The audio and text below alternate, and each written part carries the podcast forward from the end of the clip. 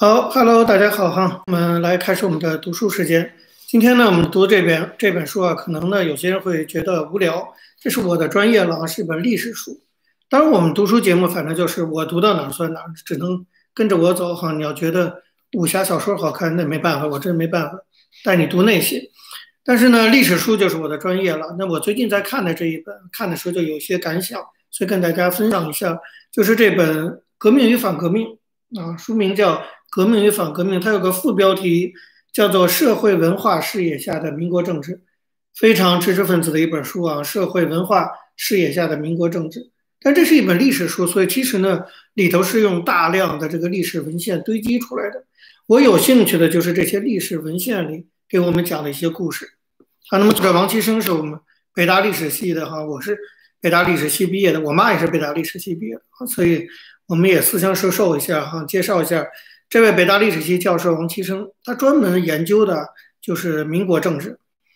为什么我要讲这个题目？刚才有网友问哈，为什么讲什么革命反革命，讲到五四运动？那是因为其实历史是延续的。我们今天中国很多的现象啊，中国知识分子也好，中国政治也好，中国的思想很多的现象，其实是可以一直一直上溯的。当然，你说上溯到什么三千年的太远了，我也没那个力气走那么远。但至少我们上溯到五四时期，啊，就是当中国在鸦片战争以后打开国门之后，到底发生了什么，以至于今天的中国变成这个德行？然后大家知道我用的这个词儿，这个德行就不是什么好词儿哈。就今天中国整个的思想面貌、精神面貌、灵魂状况是非常非常丑陋落后的，非常不文明的。它是怎么会怎么来的？我们本来不号称是个文明古国吗？我觉得跟五四运动。以及新文化运动是有关系的，或者说跟民国时期那一段中国的发展是有关系的。这就是我们学历史常常讲的，你也是要回去看。所以我才推荐这本书啊，《革命与反革命》，有兴趣大家可以看看，但是比较硬的一本，存在历史研究的专著。那么我呢，主要是捡其重要的、我感兴趣的几点介绍给大家，大家就听一听。那么这个书的其实整个这一本书啊，它的书名叫《革命与反革命》。它的一个核心观点跟我长期以来的一个认识是符合的，就是我上次就讲过，我觉得中国最近这个近代史以来哈，这一两百年的时间，整个压倒一切的一个主导性的话语就是革命，这是个非常麻烦的事情。就革命，你说是正面的还是负面的，这当放在不同的历史时空下啊，这个我们可以去讨论。但是王其生教授在这本书里指出了一点，就是自民国以来，或者说新文化运动以来，革命成为主导中国的一个话语之后，革命这个话语形成了一种政治文化啊，就是当你谈论革命这件事儿，是一种压倒一切的政治文化。而这种政治文化是什么呢？就使得革命这个词具有两个特点，这是这本书中的核心的观点啊，就是他认为革命。在民国政治中形成了两个特点，一个叫做垄断性，社会革命、文化革命、思想革命，什么时候革命？一直到最后中国文化大革命，革命具有了垄断性，所有的社会变迁、社会发展一定要套上革命才是政治正确，这是他提出的一个，我觉得当时非常优秀的一个史学的观察。那么第二个，他就说革命具有了任意性，任意性什么都是革命。说你是革命就是革命，说你你要是跟他不好打架，两个人抢糖吃，你都可能变成反革命。就是革命这个词儿已经被滥用了。我觉得这是王岐生教授在这本书中提出的非常非常发人深省的一个历史反思，就是在我们中国近代史以来、近代以来的思想延续的过程中，关于革命这个词的话语出现了垄断性和任意性这两个。我不用很细的。再深入去讲了，我觉得就是这个观点，我觉得非常值得推荐给大家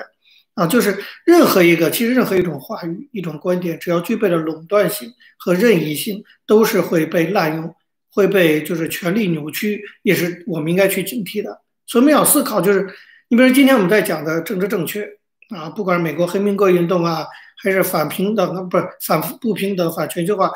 总之有各种各样的政治正确、迷途啊等等。所有的政治正确会不会变成像中国过去思想史上的“革命”这个词一样，具有了垄断性和任意性？这是我们应该警惕的啊！我觉得这是以古见今，就是在过去的古过去的历史经验中，我们知道革命就曾经具备垄断性和任意性，而导致了社会很多灾难。那么我们今天是不是也有类似革命这样的有垄断性和任意性的一些主流话语？这是我们应该去思考的啊，这当然是一些学术问题了。第二个就是我们今天是不是还在用“革命”这个词？包括反共的人士是不是还在用“革命”这个词？如果还在用的话，就千万得小心，因为“革命”这个词经过一两百年来。的演变，不管是具备了垄断性、任意性，还是被滥用和歪曲的两个角度来看的话，我们应该慎用“革命”这个词。不是说不可以，但用的时候你真的是要非常非常的谨慎，因为在近代史以后，在中国历史上，这个词还有反革命相应的产生的反革命这个词，完全的发生了非常大的扭曲。这就这本书《革命与反革命》，其实我觉得最核心的观点就是这个。当然。还有其他的几个可以给大家介绍，比如说，这王其生教授在这本书里讲到了这个国家主义的问题。其实我们都知道，今天中国的发展，一个思想的主轴，从中国的知识分子，包括自由的知识分子，包括反共的知识分子，某种程度啊，就是从鸦片战争以后，中国的知识分子都有一种国家主义情节，就慢慢的就是本来自由主义推广的为基础的那种个人主义，慢慢的变成了国家主义。书中就讲到说，早在一九一三年的时候，胡适当时我们认为最清、头脑最清醒的知识分子，胡适在一九三三年的时候，不是一三三三年的时候，他曾经对现代中国思想的演变提出了两期说，就两个阶段，以一九二三年为界标。他说，一九二三年以前，从梁启超到新青年，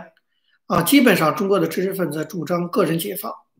主张的是个人解放，所以他讲从五四运动到新文化运动，主轴不是爱国主义，是个人解放。但是从一九二三年以后，中国知识分子中越来越侧重于胡适当时称为集团主义，实际上我们知道就叫国家主义，就个人利益要让位给国家利益，国家强大，民族复兴，一直到今天习近平所说的中国梦，背后都是这种国家主义思潮。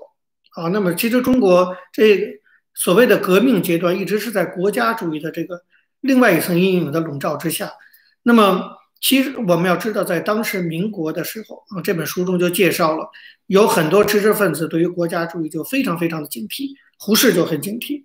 胡适在一九一七年时候就讲过，他说：“今之大患呐，就今天最大的祸患，在于一种狭隘的国家主义。”那什么叫狭隘的国家主义？胡适非常锐利，在那个时候，你看，这是一九一七年，一百年前，胡适就指出说，什么是狭义的国家主义，或者说狭隘的国家主义？那就是以为我之国需凌驾他人之国，啊，就是我中华民族就比其他国家更优秀，我们要凌驾于其他国家。他认为这就是一种狭隘的国家主义。这种思潮在一九一七年的时候，胡适就看出来了，而且就认为是危险的。你像这种东西，其实一直延续到今天的中华帝国啊，什么中国梦这些。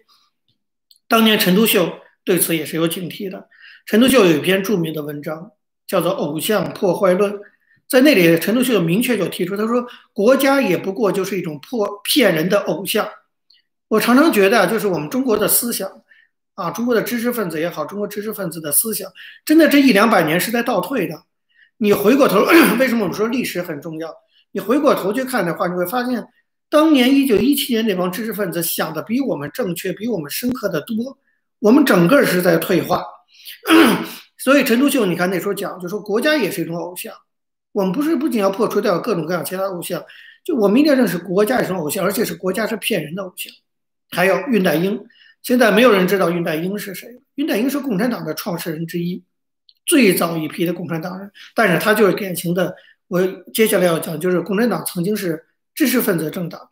是一批陈独秀啊、李大钊啊、恽代英啊这批学者去成立的一个党。最早他们确实是带着一种理论探讨的理想主义的精神成立这个政党，所以他们还是有思考的。像恽代英这个早期的共产党人就说：“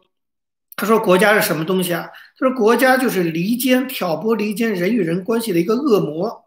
你看这种对国家的批判，从胡适到陈独秀到共产党人恽代英，都极为的批判国家这个概念。这就为什么说我其实非常反对爱国主义这个词，因为国家本身就不是个好东西，你怎么还要爱它？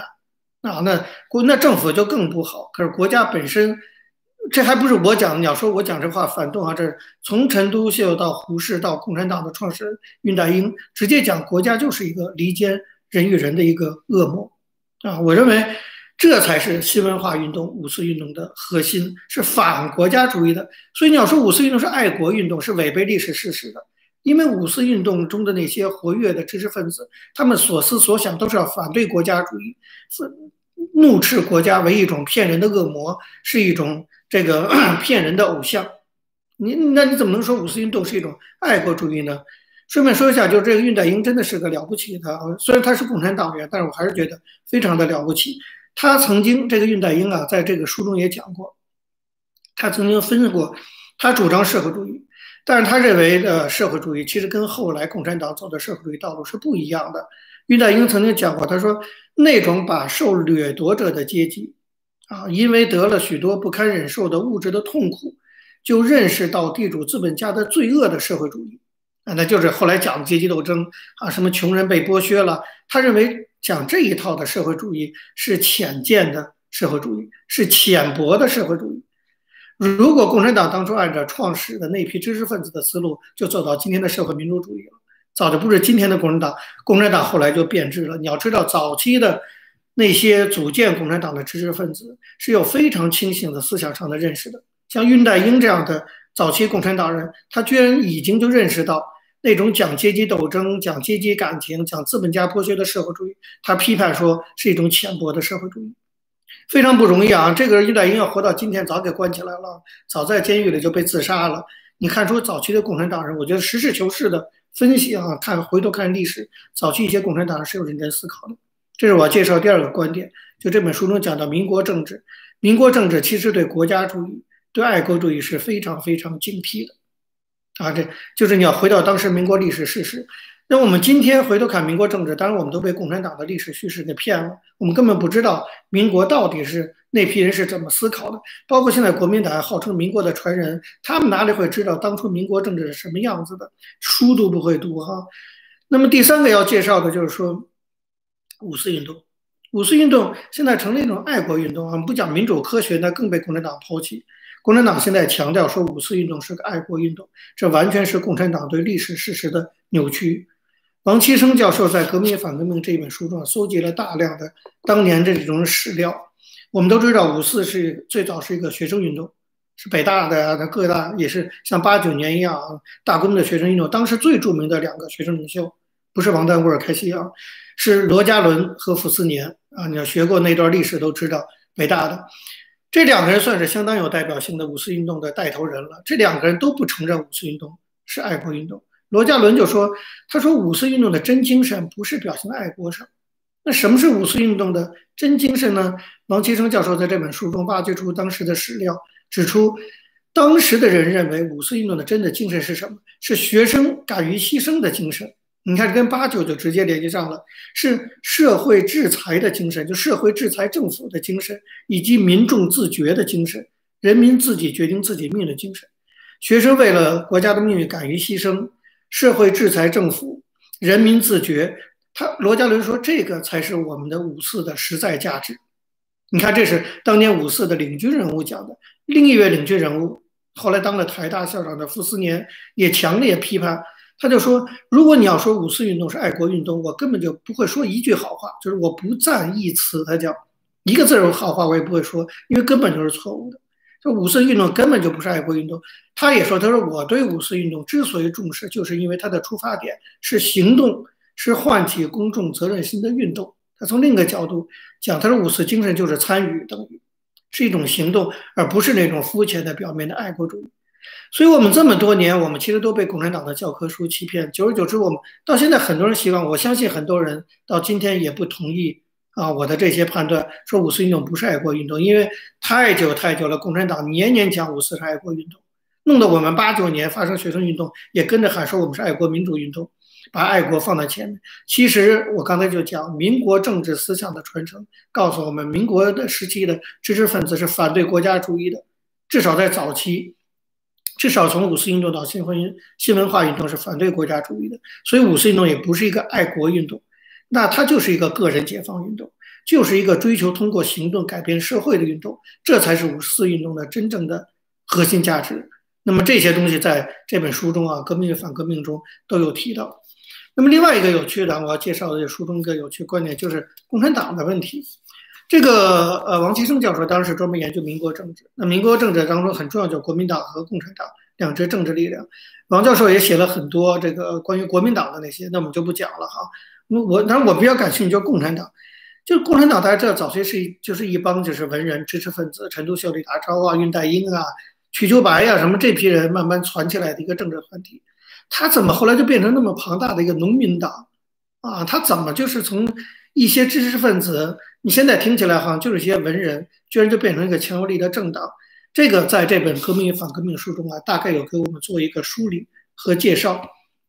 就是很早的时候，在共产党，我们都知道，中国共产党的成立是把它作为共产国际的远东支部，所以是在苏俄的指导下建立的。所以苏联早就给中国共产党下了指令，说尽管你们是知识分子政党，但是你们要走群众路线。这个党从一开始就开始扭曲，就他本身是个知识分子建立的政党，但是要走群众路线。所以他们开始积极的发展党员，这是中国共产党从一建党然后迅速发展起来很重要的原因。但这个重要原因大家要记住，里头包含了祸啊，包含了未来的这个恶果在里头。这原因就是说，共产党一成立就大规模的发展党员啊，共产党是非常一成立就是个严密的组织，他很早就规定说，党员入党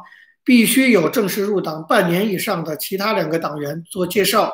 那非常的已经开始像帮会了，然后要有相当的候补期。像这个作者王其生就找到当年二十年代初上海共产党区党委的文件，那时候有规定说，每个党人党员每人每个月都要介绍五个人以上入党。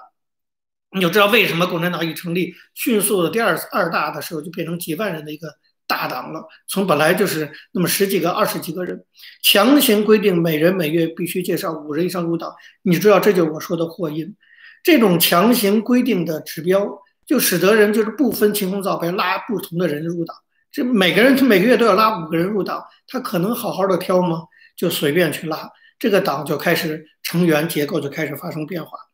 然后这党还规定什么三个月。连续四个月不为党服务的，一律开除；欠党费三个月的，一律开除啊，等等。最好玩的有一件事，当然有点是，这也不是八卦，是真实哈。就是王岐生找到了当初的地下党的材料，那个地下材料就写到，当时中共秘密发展党员的时候，为了保密，党内的那些文件都用一些代号来代替哈。比如说，党内的文件把共青团就称为中学，啊，就用中学代替；把共产党称为大学。然后在文件中的党员之间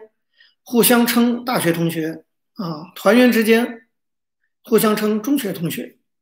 那么在中共中央的通告里呢，他们怎么自称？就是中央，他不能说我们中央怎么样，说本校认为如何如何。你看到底是一帮学生成立的政党，还这样。然后对于党员就是说，本校告诉各级同学们，这是中当年中国共产党的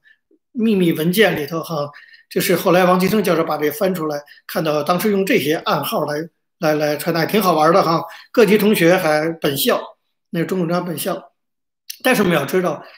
中国共产党一创立发展最快的是在上海，本来是要在工人阶级中发展。但是呢，其实王岐生教授在回顾整个民国政治的时候，你要知道那个时候的主流政党是国民党，是孙中山才是真正的正宗。所以年轻学生其实没有怎么跟着共产党走。这个里还揭露出，甚至包括后来的那些大知识分子，比如说西南联大有一半教授都是国民党员，所以其实共产党在知识分子里后来开始拉不倒人，啊，尤其他提出的这些，慢慢就是胡适说走向国家主义、走向社会主义之后，知识青年是抛弃共产党的，那怎么办呢？共产党到哪儿去找人呢？共产党在上海发展的主要是黑社会的流氓，这是我看到这本书哈，当然其实这些我。我自己，我我母亲就学党史，我从小就看党史，我当然早就知道。可是王教授这本书中，当然找了更多中共党的内部的文献资料，把这些事给写出来了。就中共早期的党员很多都是黑社会中的流氓，比如说那里他就发现一个文件，就一九二六年五月十一号，上中国共产党上海区委主席团会议就记录说，就表扬这个某个党员拉拢流氓有成绩，直接就说说他联联络流氓有成绩。当时浦东黑社会的老大啊，那么就是顾顺章啊，就是后来成了中共的总书记。顾顺章是上海共产党的负责人，他这个文件里专门记录表扬顾顺章，说顾顺章呢已经拜了上海浦东黑社会的老大做师傅。这顾顺章后来成中共最高领导人。换句话说，顾顺章这么一个黑社会老大的一个徒弟，是中国共产党的总书记。你就知道，中共刚一成立就是个黑社会组织，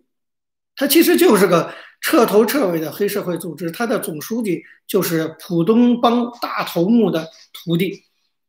那么，然后那个文件还写到说，今天准备再请各方流氓老大吃饭，直接原话啊，你去，如果你要去看革命反革命，这都不是我在这里埋汰共产党哈，这是共产党自己内部文件里写的很清楚，就是我们要再请上海滩各派的流氓老大吃饭。你比如说，一九二六年六月十二号，中共的上海部委书记会议就记录说，小沙渡工潮。啊，那么由上海总工会，就是他们共产党在上海不断的发动罢工，怎么去发动罢工？那工人要去上班，你怎么拦得住他？派流氓拦着，那所以跟社会就要联络。所以那次共产党的秘密会议就说，我们这次发动小沙渡工潮，要请上海总工会去联络流氓黑道，帮我们发动这次工潮。你就知道说，我就讲共产党是怎么样啊，从一个知识分子政党，慢慢的变成一个土匪团伙。为什么说是土匪团伙呢？你知道地方党部在民国时期这本书中专门介绍了中国共产党的基层党部是怎么发展的，其中特别提到地方党部的发展是需要钱的啊，尤其罢工这种活动你要钱，人家工人不上班跟着你罢工，人吃什么喝什么，所以都要有津贴，钱哪里来？中共很早从一九二零年代地方党部的用钱的方筹款的方式，你知道是什么？谁能猜得到？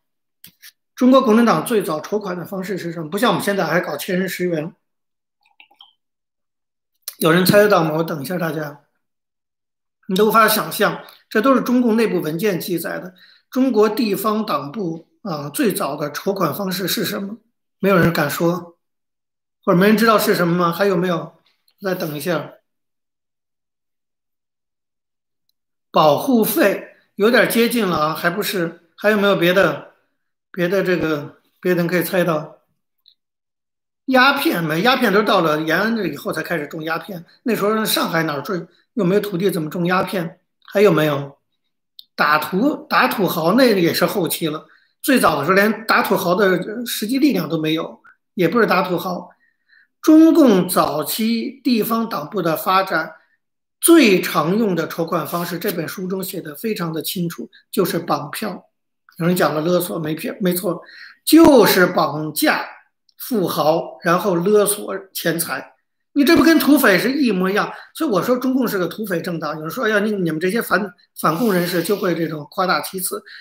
这是铁板钉钉的历史事实，是写在中共的地方党部的文件中的。比如说当年的广东五华地区的共产党，甚至干过什么事？把富豪抓来之后，拍卖反动家属。就是把那些地主、土豪的老婆和小孩在人肉市场上拍卖，拍卖的钱作为中国共产党发展的经费。你要说这是胡说的话，其实我很早，我过去文章中也写过，很早在八十年代的时候，哈，曾志是中国共产党的一个老人，现在没人知道，当时个老负责组织工作一个老太太。曾志后来到了晚年九十多岁。接受中国官方记者采访就讲过，他那时候曾经卖过自己的儿子，才两岁，卖给别人，为了给共产党筹党费。那时候我就写过文章，我说这个党从一开始就是个没有人性的党，可以卖自己的儿子给党筹党费。那好了，你现在我们看到更多材料，倒是不卖自己的儿子，卖地主、卖土豪，就把人家全家给绑来，那把人家老婆小孩给卖了筹党费，这不是他们 土匪政党，这是什么？这标准的绑票，这就是土匪吗？共产党也知道这么干不对劲儿，所以广东省委专门有指示。这本书中大家有兴趣看哈，有现文件在里头。广东省委的文件说，抓猪行动，它不叫绑票，它叫抓猪。他说那些有钱人是猪啊，那么称为抓猪行动。他说抓猪行动要有计划、有组织的进行，这个就证明了这是共产党有计划、有组织的让地方党部去通过绑票筹集党费。然后说要由特委，就是特别委员会，其实就是一帮黑社会组织特别队，非常秘密的去干。这是广东省委文件下发给各级地方党部的指示。说捉猪行动，第一要组有组织有计划，第二呢要由特委组织特别行动队去做，不要你们随便什么人就去做，你技术活不好绑架的。第三呢要非常秘密的去干，可见他们也知道难为情，要秘密的去干。这就是共产党为什么从我说他从一个知识分子政党变成了一个土匪政党。当他为了筹集党费，为了发展党员，跟黑社会勾结，并且用绑票的方式筹集党费，那当然另外一部分党费来自苏俄的支持，我们就不讲。当他开始做这些事的时候，当他开始吸纳大量的啊黑社会的人入党，到后来到了什么延安啊、井冈山又开始吸纳大量的土匪和农民入党之后，你想这个党的党员结构、党员成分都会导致这个党发生性质上的变化。另外，我们都知道手段有的时候决定了目的和性质。如果一个党是用的是这样的一种手段，绑票的手段、土匪的手段，那这个党的性质就是个土匪党。从手段我们就可以看得出来。这是我觉得这本书中给我们讲到，就这些东西我们隐隐约约听说过一些，但是人家历史研究者就是历史研究者哈，他找到了当年就是档案馆中的大量的中共地方党部。你要知道，中央党部的这些，对不对？我们根本看不到文件。但是地方党部得到的都是来自省委和中央的指示，更能如实的反映当年共产党是怎么发展起来的。所以本书的价值就在这里，啊，就是这些都是我们听过的情况。但是作为一个学者，他找到了大量当年地下党的这种资料文献，证明了这些事情的存在，让我们看到了共产党起家的手段。我还是强调，很多时候手段决定性质，而且逐渐的会改变性质。如果说共产党早期还是一个有理想主义的一些知识分子组成的政党，那么随着这些手段，随着大批农民的加入，黑社会的勾结、筹集党费的手段，一个知识分子的党就这样逐渐、逐渐的变成一个土匪流氓的党。这个党之后就一路是在走搞抢劫呀，对不对？从这个党一九二零年代刚刚成立，筹集党费就绑票，一直到了到了什么井冈山，到了江西就是打土豪分田地，那也是抢劫。然后什么所谓长征一路就是抢的，人家村子都跟人抢光了，然后到了延安又是占了当时的地，一直到了进了掌了权了还是抢嘛，一纸命令整个的农民的土地就收归公有了，这全人类最大的抢劫事件，对不对？然后所有的私人企业全部收归国有，这不是抢劫是什么？这个党从成立到今天就是一个以抢劫为主要的政治支撑手段的。这么一个政党，我这么说绝不是出于政治上的义愤，而完全出于历史上的事实。啊，这完全有大量的史历史文献资料可以作证，就这个党一路走到今天，都快一百年了，始终没有摆脱是个以抢劫为主的土匪政党的本质。这是我们学术研究得出的结果。有兴趣大家可以，你要觉得我这么说还不够学术性哈，那你们去好好看看《革命与反革命》这本书，还在国内。好像也出版了，但是删了很多，所以这本叫做你看，大家可以看啊，叫海外修订本，你就知道说有些内容在国内没法出，所以作者专门在香港出了海外修订版，把那些在国内没法登的材料给登出来了，里头登了很多地方党部的文献材料，值得一看。如果你对共产党的历史和性质有兴趣的话，值得一看。好，那我们今天就介绍这本书，介绍到这里啊。那么我们有付费的这个。啊，读书俱乐部的会员，我们还可以转到我们脸书的群组继续讨论。我们就今天就到这儿，谢谢大家。